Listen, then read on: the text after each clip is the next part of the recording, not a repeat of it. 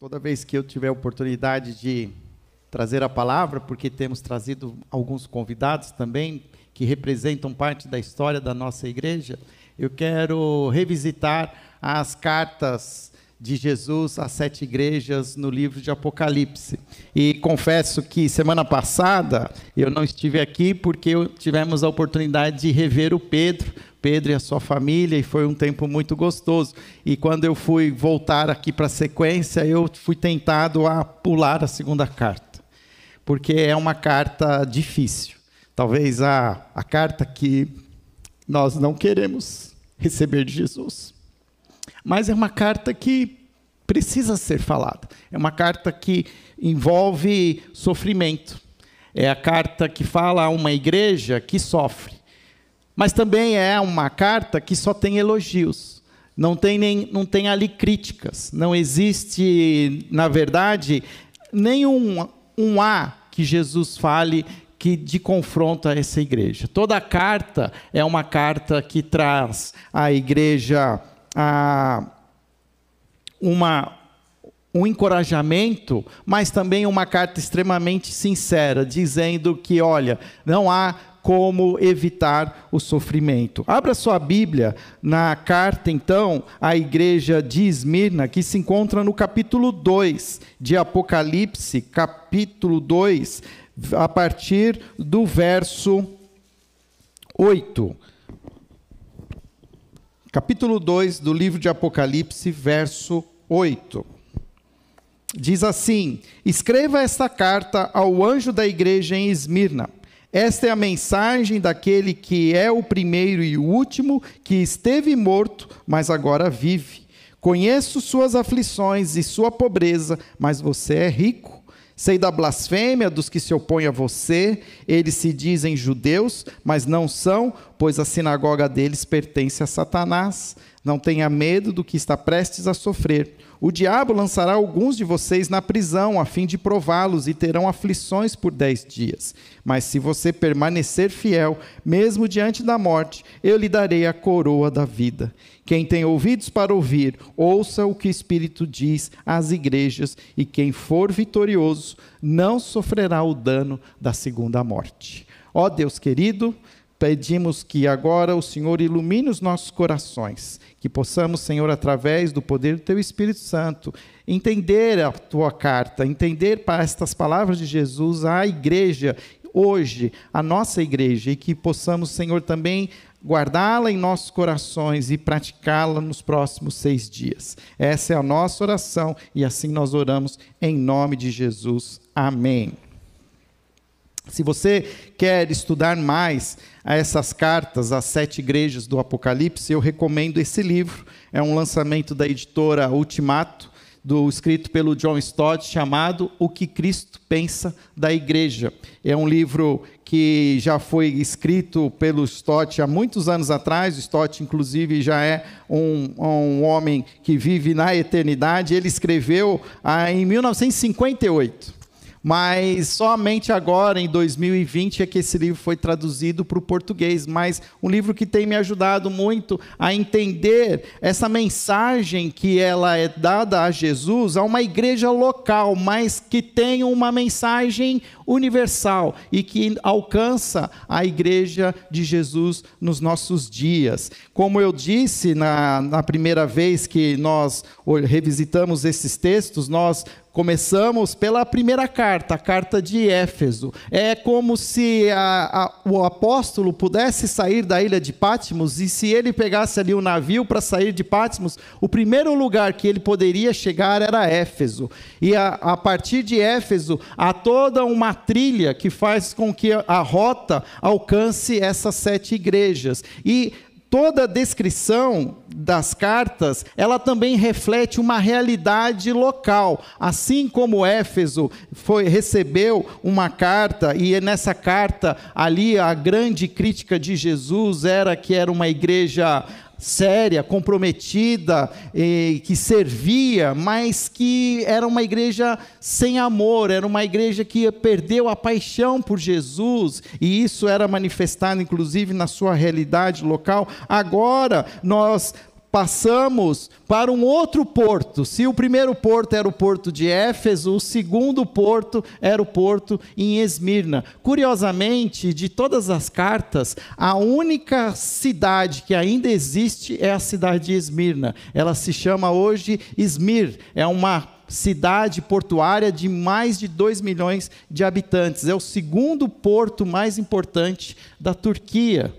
Interessante que é talvez a carta ali com mais, é, com, com, com, mais sofrimento, mas é também a, a igreja que sobreviveu até hoje, porque com certeza existe a igreja de Jesus neste lugar. Mas Esmirna também era conhecido não só pelo seu porto. Esmirna, no passado, foi uma cidade que havia sido destruída destruída por uma invasão. Ah, de, de bárbaros e os gregos a reconstruíram. Então, ela tinha também na sua história uma história de reconstrução. Assim como nós, Campinas, temos na bandeira do nosso município a Fênix, que reflete a história da cidade, a sua reconstrução a partir da, da, da, da pandemia de febre amarela que da epidemia de febre amarela no início do século XX, Esmirna também evocava esse renascimento. Era uma cidade, então, até mais bonita do que a cidade de Éfeso. O pessoal tinha uma certa ali é,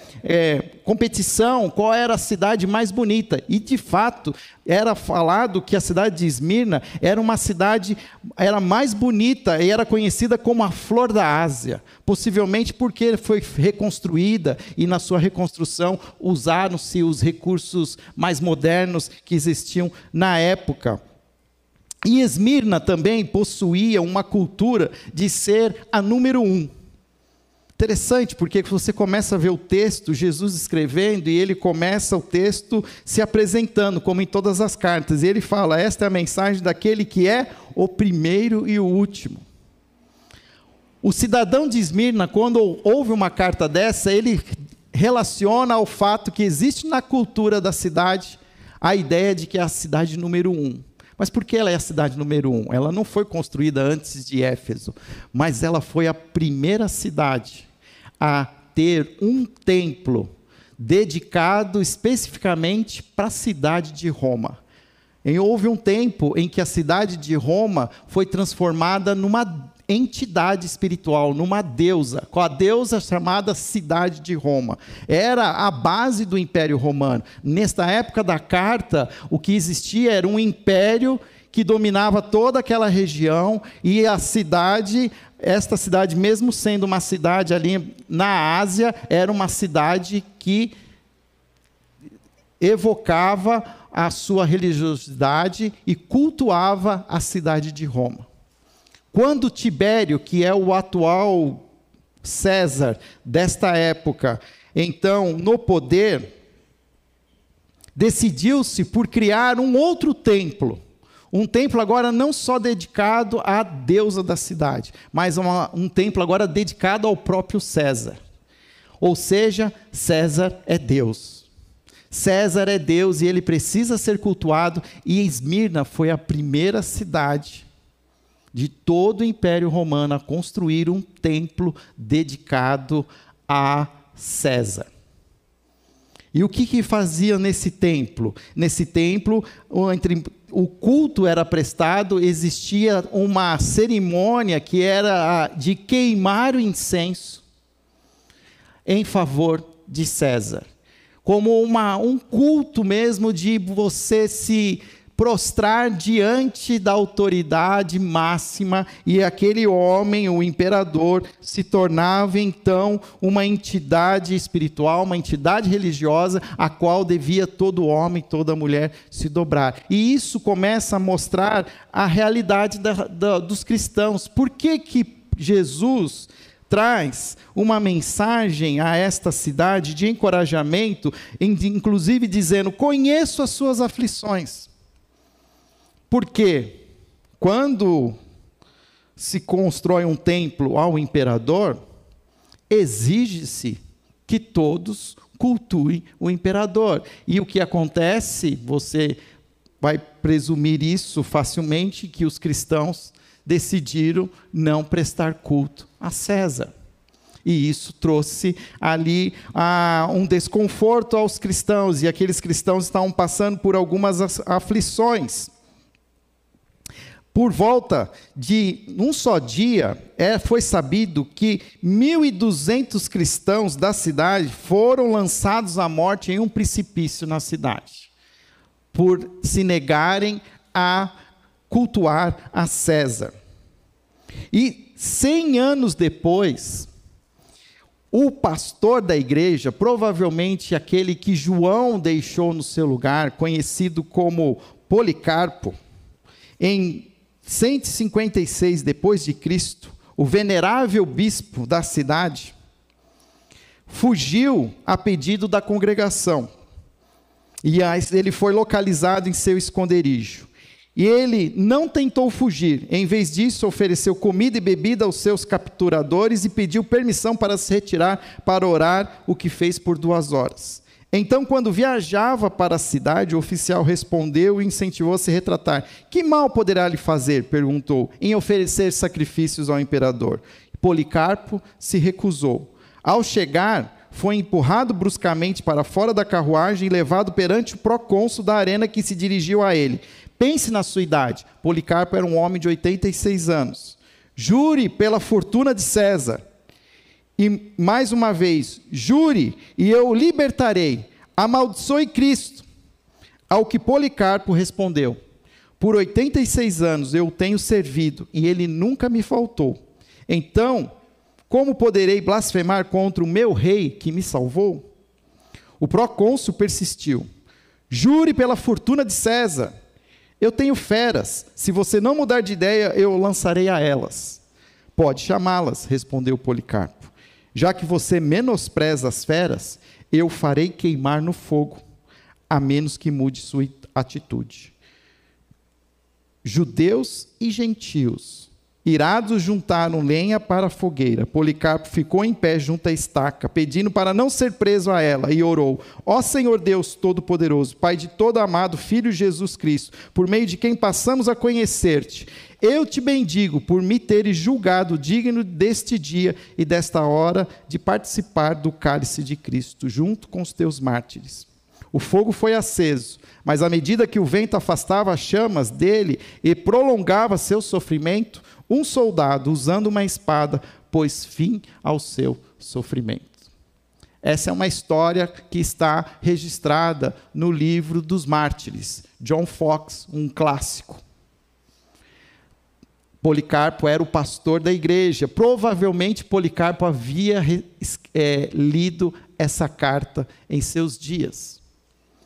E Jesus está aqui alertando a sua, a, a sua igreja nesta cidade de que os dias seriam difíceis, que eles deveriam se preparar.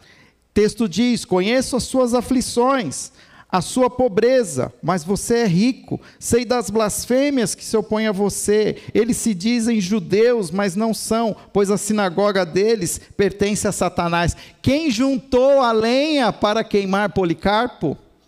Judeus e gentios. Fábio, como se explica isso?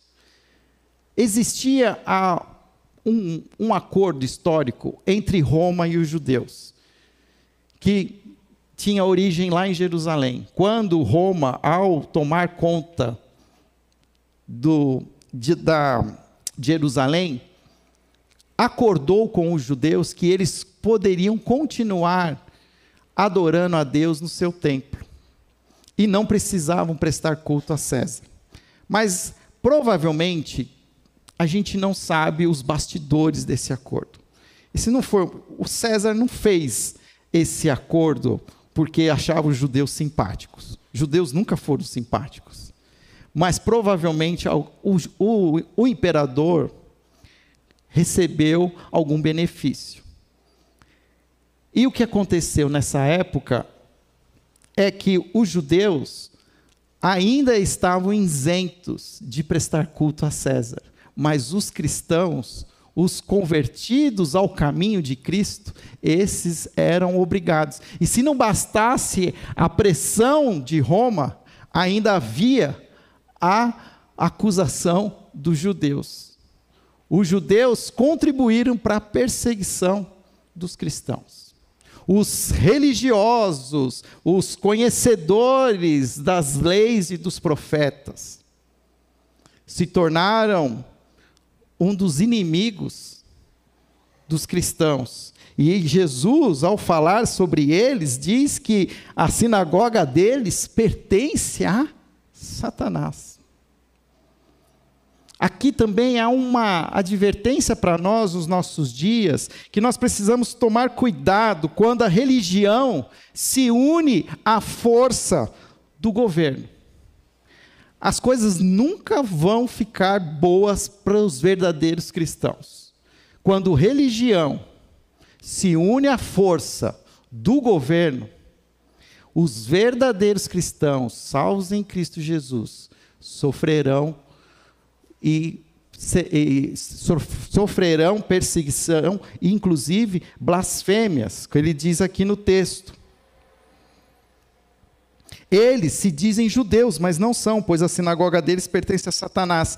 Não tenha medo do que está prestes a sofrer. O diabo lançará alguns de vocês na prisão, a fim de prová-los, e terão aflições por dez dias. Mas se você permanecer fiel, mesmo diante da morte, eu lhe darei a coroa da vida. O que, que nós precisamos entender? E aqui eu coloquei aqui alguns registros. Nós, se a primeira marca autêntica de uma igreja viva é o amor, se nós formos de fato apaixonados por Jesus, como a, a carta à igreja de Éfeso nos ensina a ser, a próxima marca vai ser a marca do sofrimento, porque quem ama como Jesus ama, vai sofrer como Jesus sofre. E faz todo sentido, porque quando Jesus está ensinando os seus discípulos, lá em Mateus, no Sermão do Monte, ele, te, ele começa as bem-aventuranças e ele diz, inclusive, felizes os que promovem a paz, pois serão chamados filhos de Deus, os pacificadores. Felizes os perseguidos por causa da justiça, pois o reino dos céus lhes pertence. Felizes são vocês quando por minha causa sofrerem zombaria, perseguição e outros mentindo disserem todo tipo de maldade a seu respeito. Alegre-se, exultem, porque uma grande recompensa os espera no céu. E lembre-se que os antigos profetas foram perseguidos da mesma forma. Pedro escreveu na sua carta em 1 Pedro, capítulo 2, a partir do verso 22, ele retrata Jesus pelas pessoas e como essa paixão o fez sofrer. Ele nunca pecou nem enganou ninguém, não revelou e da dor que sofremos. Quando Jesus se entrega na cruz, ele não faz uma distinção de pessoas, ele não diz, eu estou morrendo por esses e não por esses. Uma das palavras que Jesus diz na cruz é: Pai, perdoa-os porque não sabem o que fazem. E ele podia dizer: Senhor, cai fogo do céu e queima esses romanos e esses judeus. E salva os pobres, as mulheres e as crianças. Ele não fez isso mas ele colocou diante do Senhor a sua o seu sofrimento e confiou que o Senhor é capaz de julgar com justiça. Eu tenho entendido muitas vezes que nós caímos numa armadilha de querer nos defender, de querer defender a nossa, a, a, a, o nosso, a nossa fé e as nossas convicções. E isso ontem a gente fez até um retiro de líderes para propor ações práticas para o ano que vem, e, e, e, a gente trouxe uma pessoa que nos ajudou, e ele estava falando exatamente um pouco sobre isso, que a gente cai num equívoco de ficar defendendo tanto aquilo que nós pensamos, aquilo que é a nossa teologia, e a gente deixa de viver essa teologia. E a gente fica só martelando a, a, a, a teoria quando que na verdade nós somos chamados para viver aquilo que nós cremos. E o que tem acontecido é que nós saímos da prática para uma defesa daquilo que nós cremos, que não está errado. Mas a gente deixa de amar, porque nós somos escolhidos por Deus para amar, para sermos reflexo desse amor de Jesus. E o que eu tenho visto a igreja, a igreja brasileira, ela tem decidido, ela escolheu defender-se. E não é esse o papel. E eu evoco a memória Daniel. Daniel, que era um judeu que foi retirado da sua terra natal e foi levado para um país nada mais, nada menos conhecido como a Babilônia o antro da violência, da idolatria e da imoralidade da sua época. E que tinha um rei que tinha um nome que caberia bem a um pitbull, Nabucodonosor. Se um dia eu tiver um pitbull, ele vai chamar Nabucodonosor. Nabucão. Daniel era um jovem, foi tirado da sua terra natal, tiraram dele a sua família, tiraram dele a, a, sua experiência de culto em Jerusalém, tiraram dele o seu nome, ele não chamava mais Daniel, ele chamava agora Beltesazar. Bel é o seu Deus, Baal é o seu Deus, tiraram dele a sua identidade, tiraram a sua família, a sua pátria e colocaram ele para servir Nabucodonosor. Mas uma coisa não conseguiram tirar dele: o coração que ele tinha no Senhor. E ele mantém a sua integridade. Queridos, sabe o que muda uma nação? Sabe o que muda uma realidade de injustiça? É a integridade dos santos. Não é o discurso, não é os manifestos, não é as postagens, mas o que muda uma sociedade é a integridade da sua igreja. Porque Daniel se manteve íntegro. E ele teve articulação, ele articulou, ele negociou, ele falou lá: olha, quero, vamos fazer aqui um, um compromisso, eu vou me alimentar da maneira como eu entendo que deve ser, e aí, depois de algum tempo, a gente avalia. E as avaliações eram sempre positivas. E ele foi ganhando cada vez mais ascensão no governo. A ponto que quando chega no Daniel capítulo 6, capítulo 6 de Daniel, parece que é pouco tempo, mas Daniel já tinha provavelmente a mesma idade de Policarpo, 86 anos, porque já não era mais Nabucodonosor o rei, o imperador. Babilônia já havia caído, um novo governo havia sido imposto, que era o império da Síria, a Síria, se eu não me engano, a Síria, certo? E o rei era e o imperador era Dario. Mas Dario viu que aquele homem, ele era bom, ele tinha instrumentalidade, ele, ele podia ajudar o governo. E se você ler Efésios, é, Daniel capítulo 6, versículo 4, diz que não acharam em Daniel nada que pudesse acusar, porque ele era honesto, não era negligente, e tinha mais uma outra aí, é, e era responsável. E aí o que aconteceu?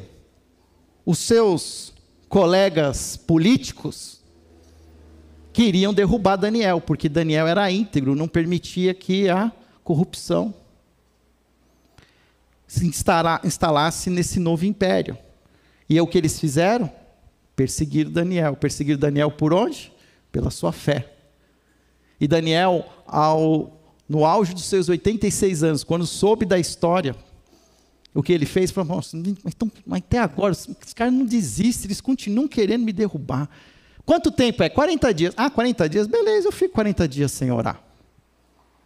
Foi isso que ele fez? Não, diz que na mesma hora que ele soube, ele foi para seu quarto, na sua janela, com direção a Jerusalém, e ele orou como ele orava três vezes ao dia. E aqui também um parênteses. Para quando a gente vive na Babilônia, a gente tem que estar tá colocando no nosso coração, os nossos joelhos no chão e orar ao Senhor três vezes ao dia. Não dá para você viver num ambiente babilônico sem se entregar a Cristo mais de uma vez ao dia. E ele fez isso, ele se entregou. E aí foi motivo para ele ser perseguido e ser jogado na cova dos leões. O rei até se desesperou, porque o rei foi enganado. Mas ele cumpriu, e a lei dos medo-persas não pode ser né, quebrada. e Daniel passa a noite na cova dos leões. Queridos, ser cristão nos nossos dias, muitas vezes, é passar a noite na cova dos leões. Jesus nunca prometeu aos seus seguidores conforto. Jesus nunca prometeu que prosperidade. Talvez a, a, a, grande mensagem diabólica da teologia da prosperidade é prometer o que Jesus nunca prometeu. É trazer bênçãos eternas para a realidade presente. E o que nós vemos que Daniel, o que acontece no dia seguinte é que o rei corre lá e começa a gritar: Daniel, Daniel! E se você for na escola dominical, que nem eu ia, canta a musiquinha. Daniel, Daniel, aonde estás? E Daniel, prontamente ao rei falou: O Deus do céu, para mim mandou um anjo, fechou a boca dos leões e me salvou. Quem fechou a boca dos leões? O anjo do Senhor. Quem cuida da nossa reputação? é Deus. Por isso eu tenho aprendido, vamos manter a nossa integridade e Deus cuidará da nossa reputação. Toda vez que a igreja escolhe defender a sua reputação, queridos, alguma coisa está suja na ficha da igreja. Porque quem não teme, né, quem não deve, não teme. E os filhos de Deus, salvos em Cristo Jesus, que têm esse Salvador e Senhor, o primeiro e único, o Todo-Poderoso, por que, que eu preciso defender a minha honra? Eu vou deixar nas mãos de Jesus. Ele tem as sete estrelas nas suas mãos. O que significa isso? Ah, toda a igreja de Jesus é sustentada pelas mãos de Cristo. Todas as igrejas, Fábio, todas as igrejas, inclusive aquelas que você não gosta, mas Jesus as ama. E Jesus as critica, mas Jesus as mantém na mão. E eu tenho que entender isso, eu tenho que confiar. E nesse momento, Jesus está falando à igreja que ela não pode abrir mão desse tempo de sofrimento, que as provações elas vão acontecer. Era perigoso ser um cristão em Esmirna. Ou você escolhia Cristo ou você escolhia César. Não dava para juntar César e Cristo. E olha, gente, nos nossos dias estamos querendo juntar Cristo e César novamente. E eu não estou falando aqui de um candidato em detrimento do outro. Qualquer um dos candidatos, nós temos que tomar cuidado para não colocar César e Cristo juntos. Eles não podem ser cultuados juntos. Nós, como pastores nessa igreja, nós tomamos uma decisão de dar liberdade para que cada um escolha em quem quer votar. Nós não vamos usar o púlpito para dizer vote em A ou vote em B, vote em B em detrimento de A. Não é o papel dos pastores dessa igreja trazer a você a ação que você deve ter. Cada um tem a liberdade, tem a consciência para escolher aquilo que entende ser o melhor. E a nossa grande crítica não é ao povo brasileiro. A nossa crítica hoje, nossa, eu falo aqui pastoral, é aos líderes religiosos que trazem para o púlpito César. E nós não vamos, como cristãos, admitir o culto a César. A igreja e a nossa origem protestante, temos que evocar esse DNA e sermos os protestantes. Porque eu posso desejar que um deles se torne presidente, e, e ok. Mas, eu, ele, mas, o presidente tem que saber que eu sou um protestante, que se ele fizer algo que eu não concordo, eu vou protestar. E de alguma maneira, eu, eu penso e eu me sinto mal, porque parece que a gente está se esforçando tanto em detrimento de um deles, e depois, quando ele estiver lá em cima, a gente não vai ter moral para falar nada. Quando nós não se colocamos e se posicionamos, nós estamos sendo como Elias, que está dizendo o seguinte: se você não fizer o que Deus mandar, o Senhor vai vir aqui e vai deixar, não vai ter chuva. E Elias saía correndo, porque ele morria de medo depois da Jezabel. O problema dele não era com Acabe, era com a Jezabel. Mas essa é a igreja. A igreja tem uma, uma um, tem que ser profética. Ela tem que dizer: olha, isso está certo, isso está errado, isso não pode. A palavra de Deus. E a gente precisa entender isso. E isso talvez vai trazer para nós é, sofrimento, oposição. Olha aqui, eles não tinham somente a oposição de, da, do próprio César, mas tinha a oposição judaica, a oposição dos religiosos, dos legalistas, daqueles que se. Que se, se é, como é que fala assim? Se. Ah, é, se acordaram com César. E assim, então, assim, eles tinham uma certa proteção do imperador. E as provações que elas podem surgir, elas são muitas. A texto diz: pro, pro, po, pobreza, calúnias, prisão e morte. E aí Jesus, ele vem e ele vem trazer conforto. Olha, o bonito da história é que Jesus conforta a igreja.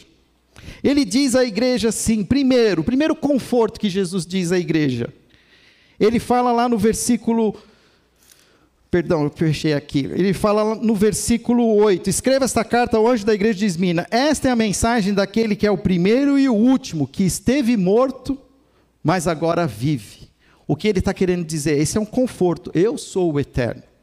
Nada sobrevive para sempre. Nada é para sempre. Isso vai passar, porque isso não é eterno.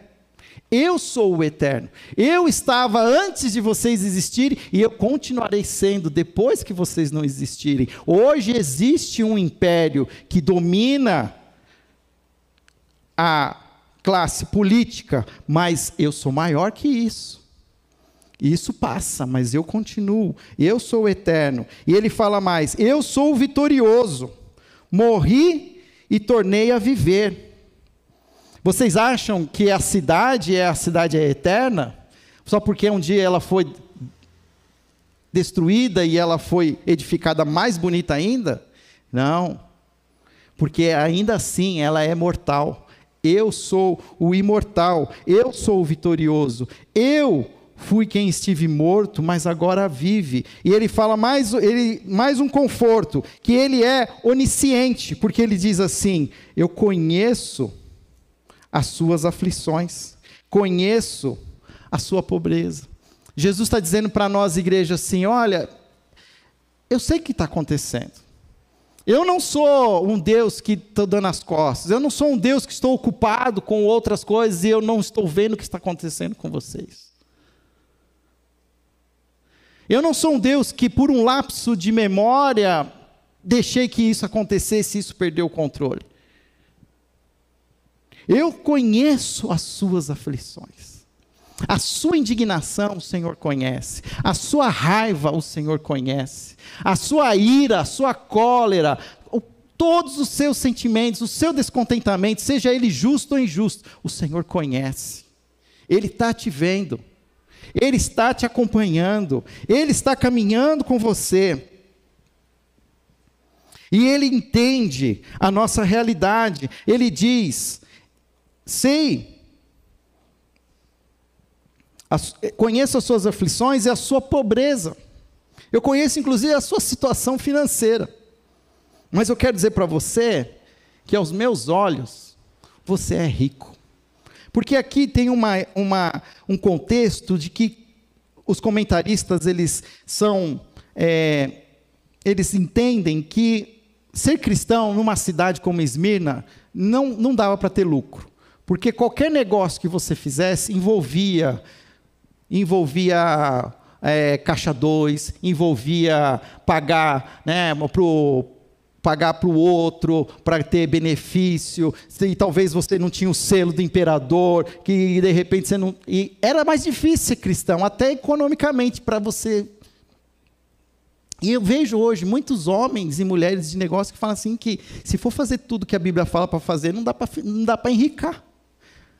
Mas Jesus está dizendo que, ó, eu conheço a pobreza e eu sei que é difícil mesmo. Ser um verdadeiro cristão, obedecer todas as regras, pagar todos os impostos, obede né, não transgredir nenhum. Olha lá, a integridade, gente, a integridade. E a gente negocia a integridade. Depois sai correndo atrás da, né, da reputação. Mas ele fala assim: a riqueza, vocês são ricos. Vocês são mais ricos do que vocês imaginam. Porque eu sou o Deus de vocês. Sei da blasfêmia dos que se opõem a vocês. Eles se dizem judeus, mas não são. E ele diz que ele está no controle. Não tenha medo do que está prestes a sofrer. O diabo lançará alguns de vocês na prisão para prová-los e terão aflições por dez dias. Dez dias é um símbolo de um tempo, de um tempo que começa no um e termina no dez. Ou seja, tem, tem tempo para começar e tem tempo para acabar. O que Jesus está dizendo é o seguinte: eu tenho o controle. E o sofrimento não vai ser para sempre. Eu vou. Você tem que aguardar, tem que esperar, tem paciência, que eu vou mandar parar. Mas até que eu não mando parar, você tem que entender que eu estou olhando. Eu estou observando. Terão aflição por dez dias. Se você permanecer fiel, mesmo diante da morte, eu lhe darei a vida, a coroa da vida. Tem um propósito. O conforto que Deus nos dá é que Ele está nos dizendo: o diabo está perseguindo vocês para os destruir. Mas eu estou permitindo que a perseguição aconteça para aperfeiçoar vocês. Eu quero que vocês se tornem homens e mulheres melhores. E é fato, gente. Qualquer situação que envolve sofrimento acaba de alguma maneira nos tornando pessoas melhores. Desde quando nós somos crianças, que tem que acordar cedo para ir para a escola e fazer prova, já começa a entender que a vida é difícil. E para você melhorar aí, precisa de disciplinas. E as disciplinas, às vezes, elas são doloridas, e a perseguição se torna uma disciplina que o diabo vem para destruição e o Senhor transforma aquilo que seria de destruição em aperfeiçoamento. É difícil isso, né? É bom falar isso aqui agora, mas nos próximos seis dias a gente vai falar, Senhor, né? Tira de mim esse cálice. Porque é natural, é a nossa natureza. A natureza humana, ela procura o conforto, ela procura o alívio. Por que cada vez mais existe tanta gente dopada nesse mundo? Porque o sofrimento, se ele não tiver uma consciência ajustada em Cristo, as pessoas se desesperam, elas buscam qualquer fonte de anestésico. Só que isso é passageiro. E nós precisamos confiar em Jesus. E ele diz, e, e o último conforto que ele traz, ele traz a sua generosidade. Quando ele diz assim: Mas se você permanecer fiel, mesmo diante da morte, eu lhe darei a coroa da vida. Na cidade de Esmirna, como muitas cidades influenciadas pela cultura grega, que antecedia o Império Romano, haviam os jogos, os jogos olímpicos, os jogos esportivos. E eles entendiam o que significava coroa da vida.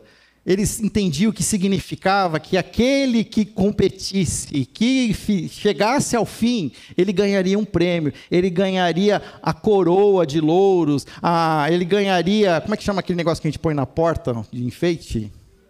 Guirlanda a guirlanda da glória, porque ele venceu, ele chegou no fim, e é isso que Jesus está dizendo. Jesus está dizendo exatamente isso. Mas se você permanecer fiel, mesmo diante da morte, eu lhe darei o quê? A coroa da vida. E ele diz: quem tem ouvidos para ouvir, ouça o que o Espírito diz à igreja. Quem for vitorioso, não sofrerá o dano da segunda morte. Quem já fez alguma competição, praticou alguma prática esportiva, sabe que para alcançar o êxito é preciso muitas vezes dor e sofrimento. É preciso abster-se de alguns prazeres, é preciso disciplina, mas porque você está buscando a vitória, está querendo alcançar algo. E quem faz corrida de rua e que inventa de fazer maratona, quando chega na metade diz assim: por que, que eu estou aqui? Quem foi o Nécio que escolheu fazer esse negócio? 42 quilômetros. Aí a vontade que você tem é de ir embora, de parar, chamar a ambulância, traz o resgate, o helicóptero, o SAMU, chama em deck, faz alguma coisa, me tira daqui. Mas, se você perseverar, se você continuar, diminui o ritmo, pode ir mais devagar, você não precisa ser o primeiro. A ideia é chegar. Na chegada, a alegria se reconcilia com a dor. Talvez, queridos, nós estamos só experimentando a dor agora. A dor que é gerada pela perseguição, pela blasfêmia, pela falta de entendimento de algumas pessoas da nossa família, porque a gente busca viver um cristianismo autêntico nos negócios, nós estamos perdendo lucros, ficando mais pobres. Mas no final, na linha de chegada, a dor se reconcilia com a alegria. Percebe que a gente estava orando pela Gislene? E a gente está se conformando, entendendo que ela precisa viver a eternidade, ela precisa encontrar a alegria do seu Senhor. De maneira metafórica, é a nossa própria experiência. A gente muitas vezes fica tentando sobreviver, criando uma realidade que não é a eternidade. Queremos trazer a eternidade para as nossas vidas e nós não estamos vivendo a eternidade. O mundo jaz no maligno. E quem lê as Escrituras sabe que estamos no princípio das dores. Daqui para frente, meus amigos, é ladeira abaixo. As pessoas estão perdendo seu temor a Deus. As pessoas estão ousando transgredir limites naturais nunca antes transgredidos, questionamentos de axiomas, de verdades hoje são confrontadas como se fossem coisas que só existiam agora, que nunca moldaram e sustentaram a nossa realidade. Mas é, é, a realidade que nós estamos vendo. Está sendo desconstruída. Nós já vivemos um colapso. A sociedade, principalmente a sociedade.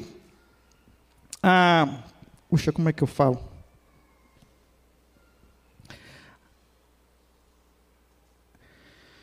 Fugiu o termo. Sociedade a civilização ocidental, a sociedade ocidental, ela está em colapso.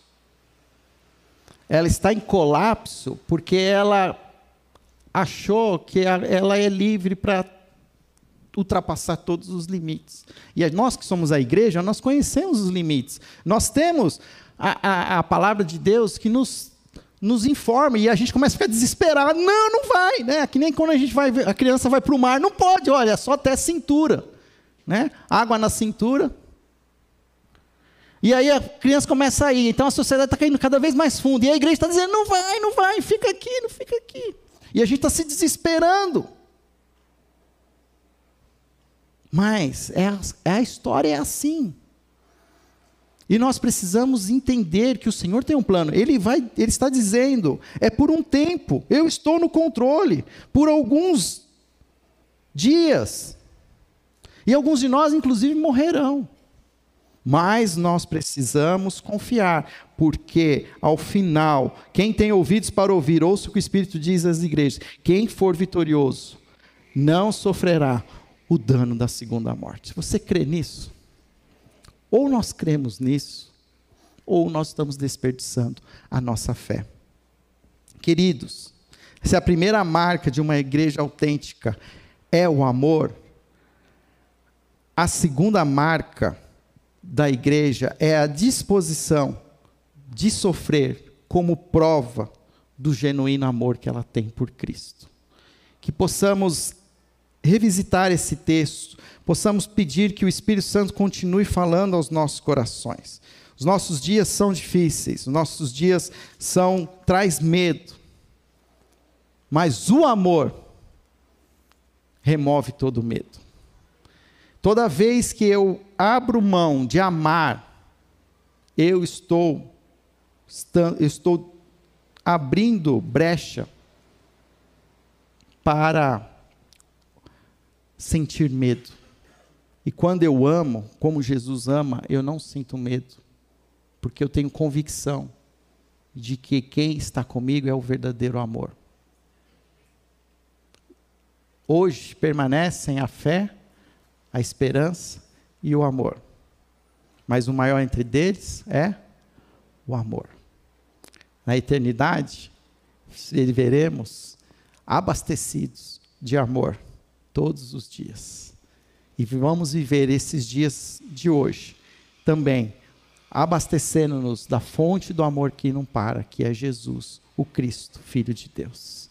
Pai, Ajuda-nos cada dia mais a entender a tua palavra, a buscar, Senhor, vivê-la, buscarmos a integridade de coração. Há, um, há, uma armadilha que se coloca à nossa frente de buscarmos, Senhor, a, a luta, Senhor, a confrontação por pensamentos, quando na verdade o que prova, Senhor, a nossa fé é a nossa ação, é a nossa atitude de amor. Por isso, que o teu Espírito nos convença do pecado, da justiça e do juízo. Ajuda-nos, como primeira igreja batista de Campinas, a sermos uma igreja apaixonada por Jesus, mas também uma igreja que entende que a sua paixão por Jesus pode gerar blasfêmia, calúnias, perseguição, dor e morte, mas que em todo tempo possamos experimentar da Sua presença em nossas vidas. Por isso pedimos, Senhor, sem muito entender ainda, mas aperfeiçoa-nos aperfeiçoa-nos na nossa fraqueza e nos ajude a sermos cada dia mais parecidos com o pastor desta igreja, Jesus, o Filho de Deus. Amém.